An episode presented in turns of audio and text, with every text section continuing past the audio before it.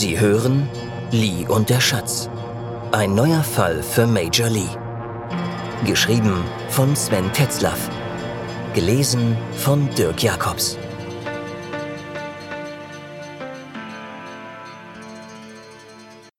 Bo Shan-Lu, Lee Suen, Xiamen, Hongkong, Januar 2004. Was haben wir bislang? fragte Lee Suen in die Runde. O Quan Li, fang du bitte an. Also gut, begann er. Wir haben in allen alten Clans der drei Harmonien verstärkte Aktivität bezüglich der Reiseprofile und in der Kommunikation. Wir wissen sicher, dass es nicht um größere Drogenlieferungen geht. Die Beijinger haben uns versichert, dass in den Quellgebieten nichts läuft, was über das normale Maß hinausgeht. Dasselbe gilt für Waffen und Menschenschmuggel. Die Aktivitäten betreffen die Zentralen in Hongkong, Taiwan, London und San Francisco. Über die Banken haben wir erfahren, dass auf den üblichen verdächtigen Konten Mittel verflüssigt wurden. Auch das läuft fast unter der Schwelle der üblichen Schwankungen. Wahrscheinlich sind das Aufwendungen für die angestiegene Aktivität und nicht für den Ankauf von Drogen, Waffen, Sklaven oder irgendwas. Größere Investitionen in Bauprojekte oder ähnliches können wir weitgehend ausschließen. Wie Sie wissen, haben wir in den alten Clans kaum Agenten. Die wenigen, die wir haben, berichteten unisono, dass es um eine reine Chefsache geht. Bei den genannten üblichen kriminellen Abläufen waren immer untere Ebenen einbezogen. Das ist hier anders. Der Zirkel der Eingeweihten muss wirklich sehr klein sein. Alle Informanten vermuten, dass es zu einem Treffen der Clanchefs in Hongkong kommen soll. Ob alle auf einmal oder nacheinander anreisen, wissen sie nicht. Die Wahrscheinlichkeit, dass wir da Mäuschen spielen können, halte ich für ausgeschlossen. Ich persönlich bin skeptisch, dass es ein solches Treffen überhaupt geben wird. Mir erschließt sich nicht der Sinn, warum man das machen sollte. Um es zusammenzufassen, wir wissen nichts. Lee hatte nichts anderes erwartet. Wahrscheinlicher wehte der Wind aus einer anderen Ecke. Und das wusste auch Lieutenant Okwon Lee. Doch genau das konnte er der Soko auf keinen Fall unter die Nase reiben. Es war bizarr.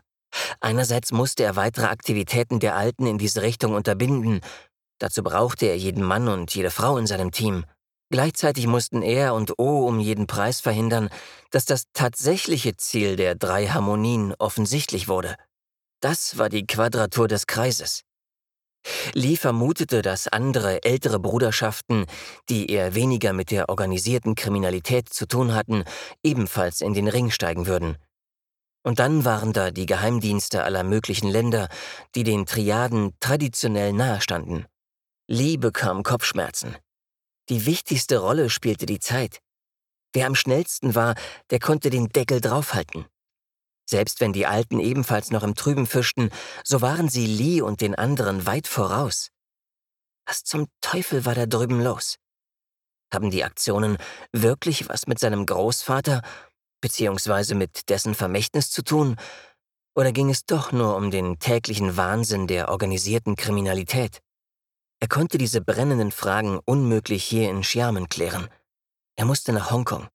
Oh würde die Soko hier führen müssen, für die Kommunikation sorgen, die Informationen sammeln und gegebenenfalls zensieren. Why? hörte Lee Suen am anderen Ende der Leitung. Hallo, alter Freund. Gerda hier. Eine Weile herrschte Stille in der Leitung. Lee dachte schon, die Verbindung wäre abgerissen. Gerda? schnaufte es aus dem Hörer. Irgendwie habe ich ja mit deinem Anruf gerechnet. Du wolltest dich sicher erkundigen, was ich so zum Frühlingsfest mache, richtig? Natürlich konnte Lee unmöglich über das Telefon mit Lim Tok Polizeidinge bereden und schon gar nicht über die drei Harmonien. Er hatte verstanden. Auch Lim war beunruhigt. Ja, du weißt ja, ich bin nicht so der Feiertyp. Ich überlege gerade, ob ich mir ein paar schöne Tage in Hongkong gönnen soll. Kein Familienstress, gut essen mit alten Kameraden und auf dem Peak die Seele baumeln lassen. Was hältst du davon? fragte Lee.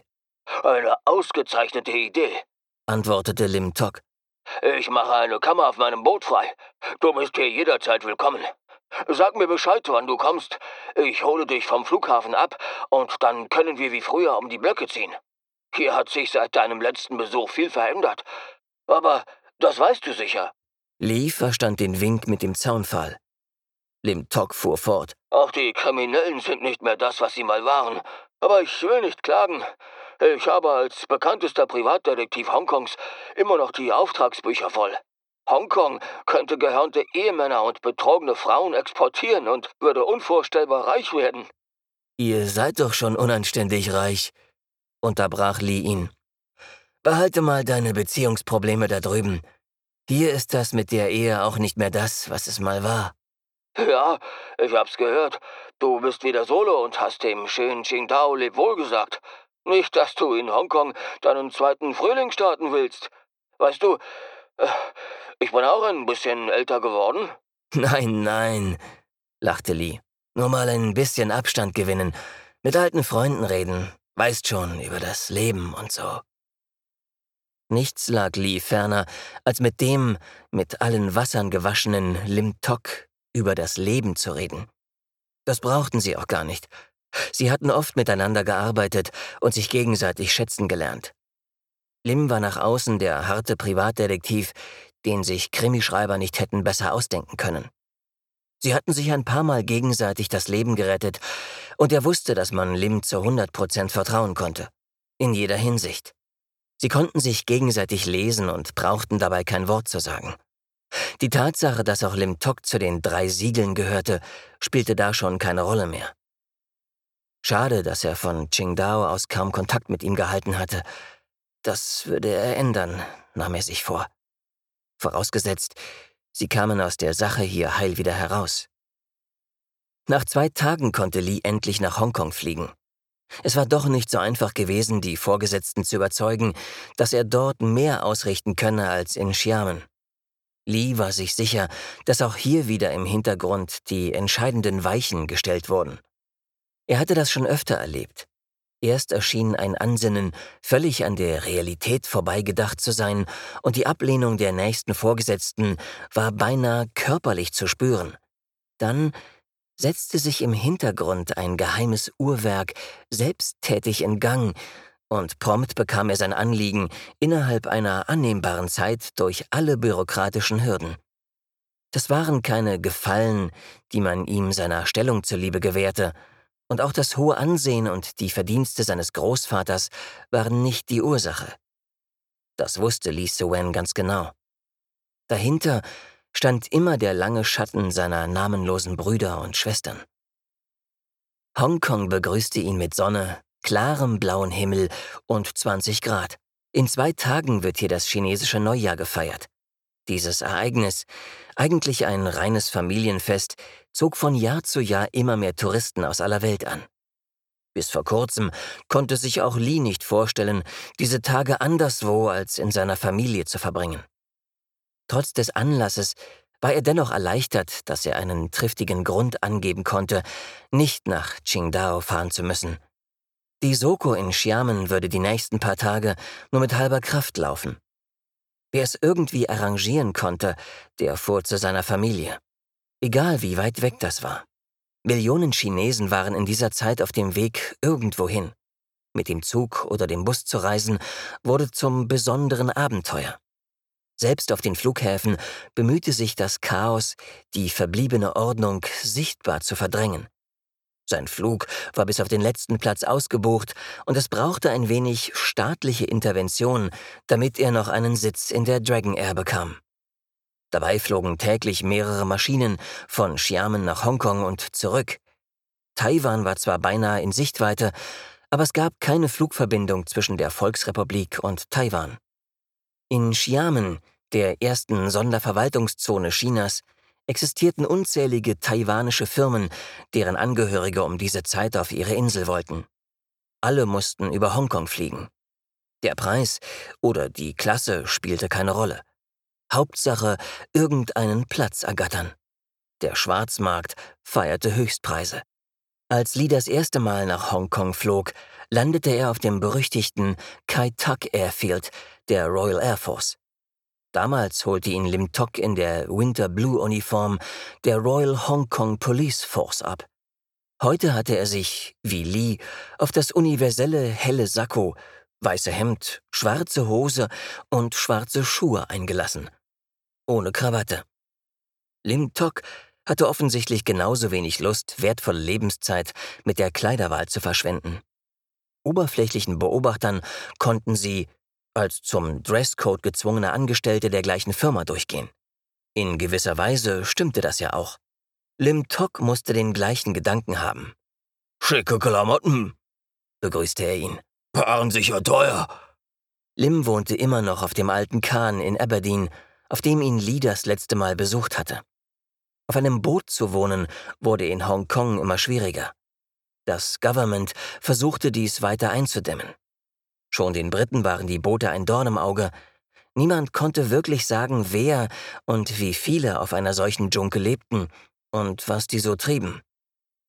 Die Boat People waren eine eingeschworene Gemeinschaft. Nachbarn durch die Polizei auszuhorchen, war in diesem Umfeld zum Scheitern verurteilt. Kein Wunder, dass die Boote allerlei nachtscheue Zeitgenossen anzogen. Lim Tok konnte es sich längst leisten, in eines der Häuser in Hong Kong Island, Mongkok oder wo immer es ihm beliebte umzuziehen. Geld war nicht das Problem und billig waren die Liegeplätze auch nicht mehr. Doch er hatte beschlossen, das Unvermeidliche so weit wie möglich hinauszuschieben. Er würde den brackigen Geruch, die Geräusche auf dem Meer und das stetige Plätschern vermissen.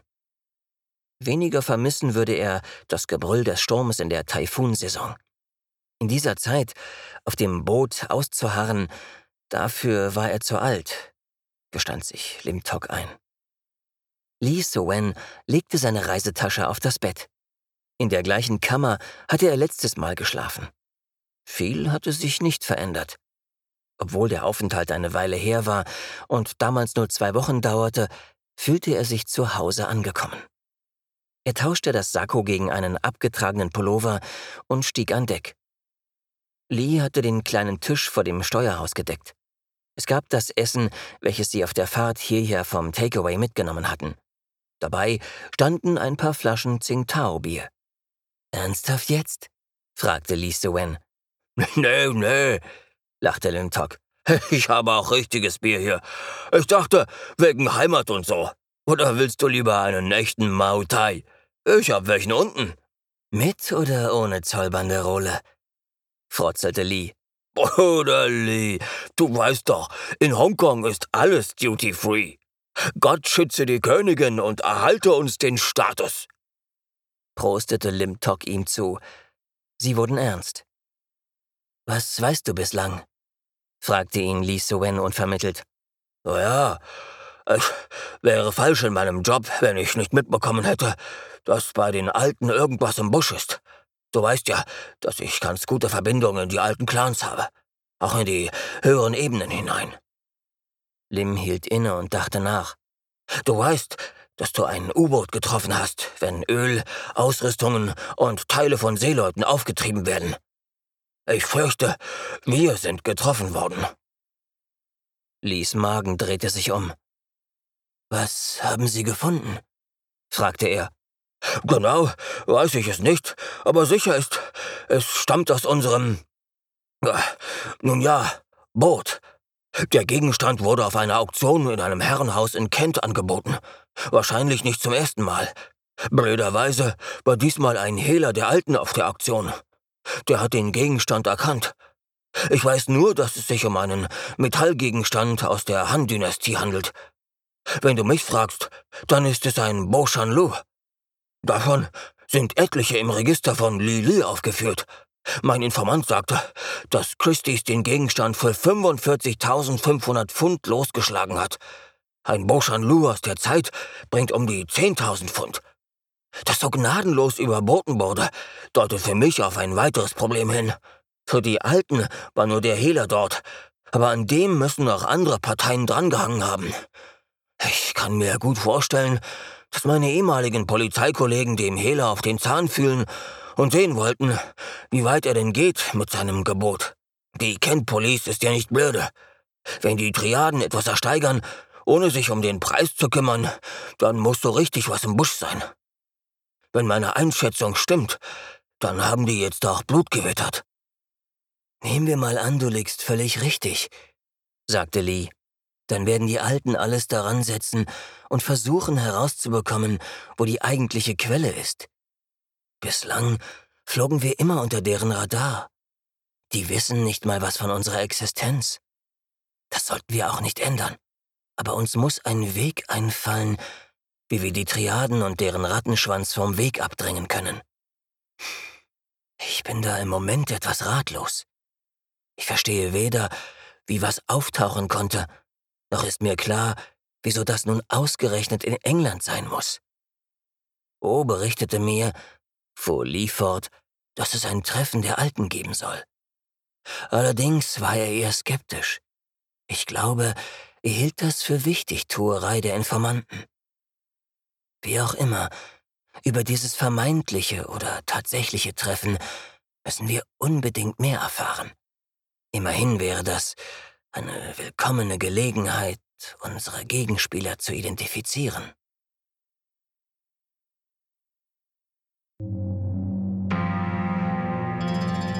Sie hörten Lee und der Schatz. Ein neuer Fall für Major Lee. Geschrieben von Sven Tetzlaff. Gelesen von Dirk Jacobs. Vielen Dank fürs Zuhören.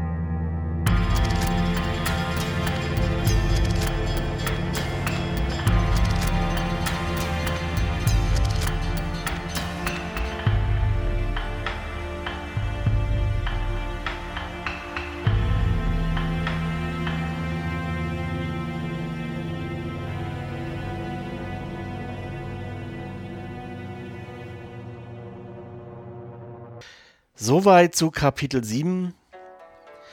Lee Suen ist endlich in Hongkong angekommen und trifft sich dort mit seinem alten Freund Lim Tok. Lim Tok ist vielleicht dem einen oder der anderen bekannt. Das ist eine Figur von Harry Türk. Der hat eine ganze Reihe von Hongkong-Krimis geschrieben und die sind richtig gut. Und ich habe mir gedacht, dieser Lim Tok, den hätte ich auch gern. auch mit seiner Freundin Pippi. Ich habe das natürlich entsprechend ein bisschen verändern müssen und habe das dann aber auch hier so eingebaut. Limtok lebt auf einer Junke, also auf, eigentlich auf einem ganz gut ausgebauten Boot, wie sich später herausstellen wird. Und dieses Boot ist auch hochseetüchtig. Das heißt, im Prinzip ist Limtok so die Idee des unabhängigen, freien Menschen, der überall hin kann, wenn er möchte. Er hat eine Polizeivergangenheit, wie man raushört. Und Limtok und Lee Suwan haben in der Vergangenheit schon an anderen Fällen miteinander gearbeitet, auch noch zu Zeiten der Kronkolonie. Mal abgesehen von den beiden Protagonisten jetzt, gab es schon immer Zusammenarbeit zwischen China und der Kronkolonie seiner Zeit in Polizeidingen. Eine interessante Sache, die damals existierte, war die Wallet City in Kowloon. Die war zu dieser Zeit, wo dies jetzt spielt, schon weg.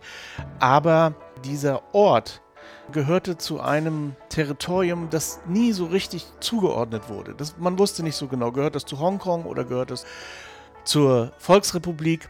Und also hat man gesagt, gut, es ist nicht klar, wozu dieses Fort gehört. Wir lassen das da, wo es ist und wer da drin wohnt. Naja, der gehört irgendwie zur Volksrepublik, aber es gibt keinen Zugriff von der Volksrepublik auf dieses Fort. Na, und das hat sich natürlich rumgesprochen und so wurde dann Haus für Haus aufeinander gestapelt und auf relativ engem Raum ist dann die berühmte Walled City entstanden, das zu jener Zeit dicht besiedelste Gebiet der Welt überhaupt. Und es war gesetzfrei. Das heißt, weder die Hongkong Police noch die Volksrepublik sind dort hineingekommen und wollten das auch nicht. Aber natürlich gab es Sachen, die man so nicht einfach durchgehen lassen konnte. Und entsprechend gab es auch immer eine Zusammenarbeit zwischen diesen beiden Polizeien.